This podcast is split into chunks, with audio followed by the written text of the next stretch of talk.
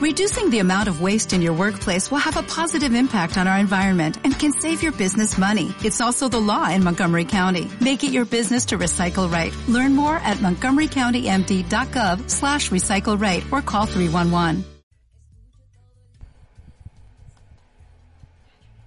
Hola iglesia, ¿qué tal? Quiero yo, voy a ser bastante breve y quiero hoy comentarles que el tema es Dios de lo invisible.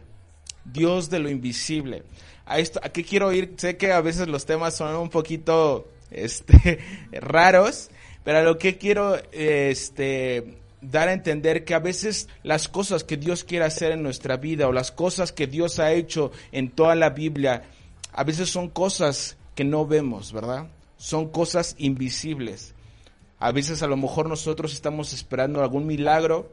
Por ejemplo, a mí me gusta ver las historias, o creo que a todos los cristianos nos gusta ver historias de grandes milagros, ¿verdad? Y vemos milagros eh, súper impactantes, empezando a lo mejor con Noé, vemos cómo crea un arca, y que Dios los salva de una del diluvio, ¿verdad? Pero es un algo que la gente no veía y que nada más él vio en ese momento, o sea, creyó en algo invisible. Vemos a lo mejor a Moisés que él abrió el mar, fue un fue un este un milagro que en ese entonces pues él a su parecer lo veía invisible, ¿verdad? también cuando lo estaban, iban persiguiendo, él vio un torbellino, eh, Dios creó un torbellino de fuego. Imagínense ver un torbellino, un remolino de fuego, ¿verdad? Abrirse los mares. Y creo que la Biblia está llena de ejemplos de muchos y muchos milagros que Dios ha hecho a través del tiempo.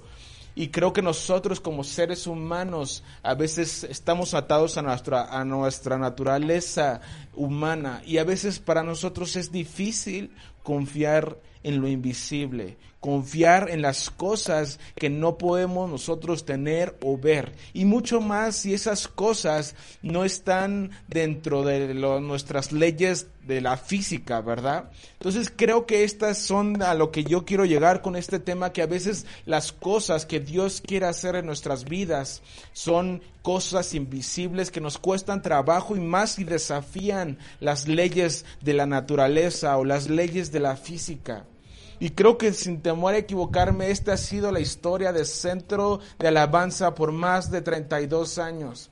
Creo que hay muchas veces donde hemos nosotros como iglesia se ha sentido, hemos tenido problemas, hemos tenido circunstancias, hemos tenido muchas cosas a lo largo de nuestra vida, pero creo que Dios ha tenido misericordia como decía nuestra pastora el día de hoy, Ebenezer, hasta aquí Dios nos ha ayudado. Y quiero mencionar unos este las promesas que Dios ha hecho. Y antes de mencionar las promesas quiero eh, ejemplificar lo que lo el tema con Josué la historia de Josué 10 capítulo 10 versículo 12 al 14 de hecho es una eh, la historia de Josué me impacta bastante porque dentro de los milagros que estábamos mencionando Josué es una de las personas que experimenta uno de estos milagros que son, que para nuestros ojos son imposibles, ¿verdad? Y incluso ahorita que lo leamos,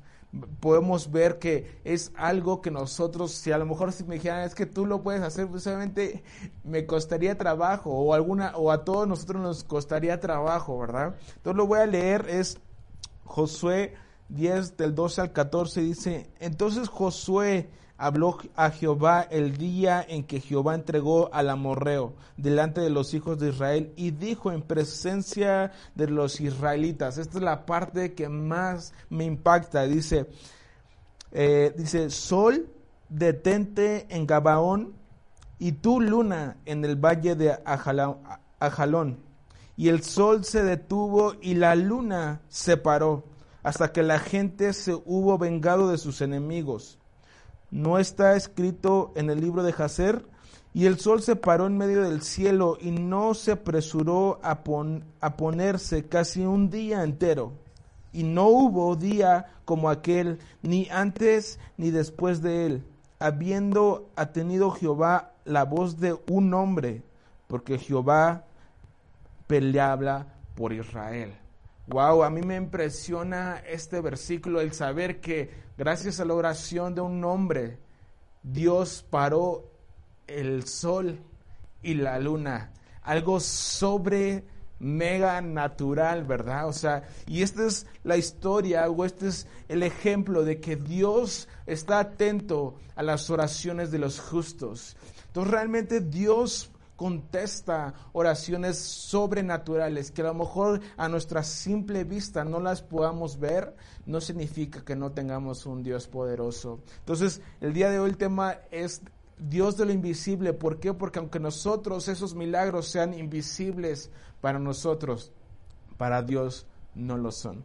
Y quiero empezar con una de las principales. Dios ha dado muchas promesas, pero una de las voy a mencionar las principales y empezamos con eh, Hechos 1.8 que dice, pero recibiréis poder cuando haya venido sobre nosotros el Espíritu Santo y me seréis testigos en Jerusalén, en toda Judea, en Samaria y hasta lo último de la tierra. Este lugar ha sido llamado y ha sido profetizado para ser un semillero a las naciones. Y realmente esta promesa realmente se ha cumplido.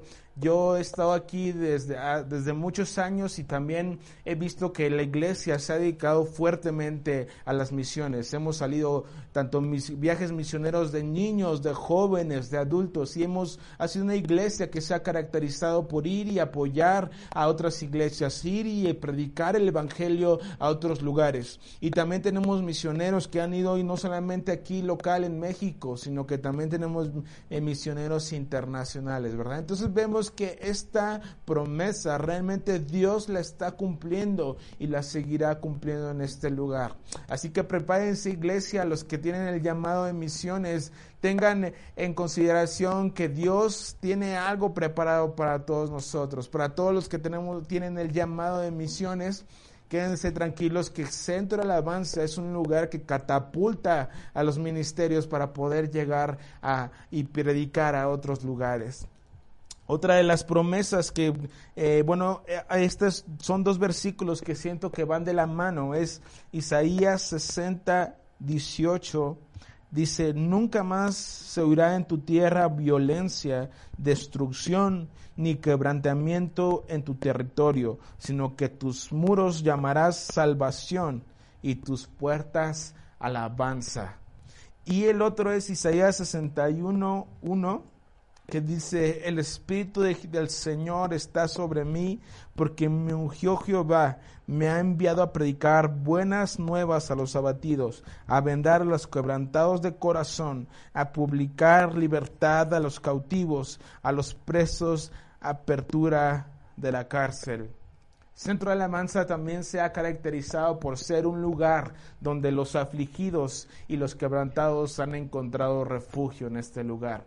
Y creo que yo también, en mi experiencia, también he pasado por cosas eh, en, bueno, en otra vida anterior, el Centro de Alabanza ha sido un lugar donde yo he encontrado paz, donde también eh, en este lugar mucha gente ha sido no solamente salvada, sino ha sido curada de sus heridas. Y también en el otro versículo mencionaba de la alabanza. El Centro de Alabanza creo que también se ha caracterizado por ser una iglesia que ha catapultado a ministerios de alabanza. De hecho, en algún tiempo estuvieron eh, nuestros este, Nuestros ministerios de alabanza han también viajado de manera internacional, han viajado a otros países a tocar y creo que Dios ha hecho fructificar eh, la semilla de la alabanza en este lugar. Entonces también eh, ministros, eh, personas de nuestra iglesia que tienen ahorita el llamado a la alabanza, Creo que Dios eh, tiene lo mejor, está por venir en esta iglesia para los ministerios de este lugar. Y Dios tiene la promesa de que todos los ministerios aquí van a fructificar. Entonces, prepárense todos los que tienen ese don, ese ministerio, ese llamado a alabanza, porque Dios va a empezar a, catapultarlos a otro nivel, como lo ha hecho en algunos ministerios. Y eh, por último, quiero terminar con la Dios ha dado, como me he comentado, Dios ha dado muchas promesas y creo esta es la que más me, me gusta. Isaías 54, 2 y 3 dice, eh, 54, 2, ensancha el sitio de tu tienda y las cortinas de tus habitaciones sean extendidas. No, no seas escasa, alarga tus cuerdas y refuerza tus estacas, porque te extenderás a la mano derecha y a la mano izquierda, y tu descendencia heredará naciones y habitará las ciudades asoladas. Wow, esta es una promesa que me hace retumbar en mi corazón y en mi alma. Es una promesa que Dios tiene para Centro de Alabanza y a lo mejor ahorita eh, no hemos llegado y no hemos, no estamos a nada de lo que realmente queremos ser. Centro de Alabanza no es nada de lo que puede llegar a ser, de lo que realmente Dios tiene prometido para esta iglesia. Y creo que este Dios ha dado una promesa donde nosotros vamos a tener, ensanchar, como dice esta, esta, este versículo, ensanchar nuestra tienda. Yo creo sin temor a equivocarme que los mejores años de este lugar están por venir. Y a lo mejor el día de mañana vamos a tener que comprar la bodega de aquí al lado porque va a haber un crecimiento exponencial, un crecimiento en número, crecimiento en nuestros congregantes, crecimiento en las vidas de cada uno de nosotros. Dios tiene grandes promesas y a lo mejor ahorita no lo vemos, a lo mejor nuestros ojos no han llegado a ver un crecimiento exponencial en cualquiera, no, no solamente hablando de números, sino hablando a lo mejor personalmente, hablando en crecimiento espiritual, hablando en crecimiento en madurez, hablando en crecimiento este, en cualquiera de los aspectos de nuestra vida, de nuestros congregantes. Pero yo creo, sin temor a equivocarme, que Dios cumplirá estas promesas, porque de hecho hay un versículo que que anoté aquí que es Primera de Corintios 1.9, en la versión Dios habla hoy, que dice, Dios siempre cumple sus promesas. Y otro versículo, números 23, 19, dice, que Dios no es hombre para que mienta, ni hijo de hombre para que se arrepienta. Y si Dios ha dado estas promesas, tarde o temprano las cumplirá. Así que el día de hoy, amada iglesia, a lo mejor el día de hoy no vemos las promesas que Dios ha cumplido. Bueno, de hecho ya vemos, hemos mencionado algunas promesas que Dios ya cumplió.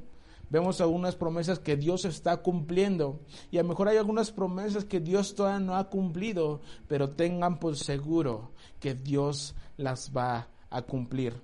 Y quiero finalizar con este, con este versículo, con este último última escritura que dice Salmos 126, este me encanta y creo que encaja perfectamente al día de hoy eh, que queremos darle una palabra de ánimo a toda la iglesia en este tiempo de escasez que dice, cuando Jehová hiciere volver la cautividad de Sión, seremos como los que sueñan, entonces nuestra boca se llenará de risa y nuestra lengua de alabanza. Entonces dirán entre las naciones, grandes cosas ha hecho Jehová con estos, grandes cosas ha hecho Jehová con nosotros. Estaremos alegres. Haz volver nuestra cautividad, oh Jehová, como los arroyos del Negevet. Los que sembraron con lágrimas, con regocijo segarán. Irán andando y llorando el que lleva la preciosa semilla, mas volverá a venir con regocijo trayendo sus javillas.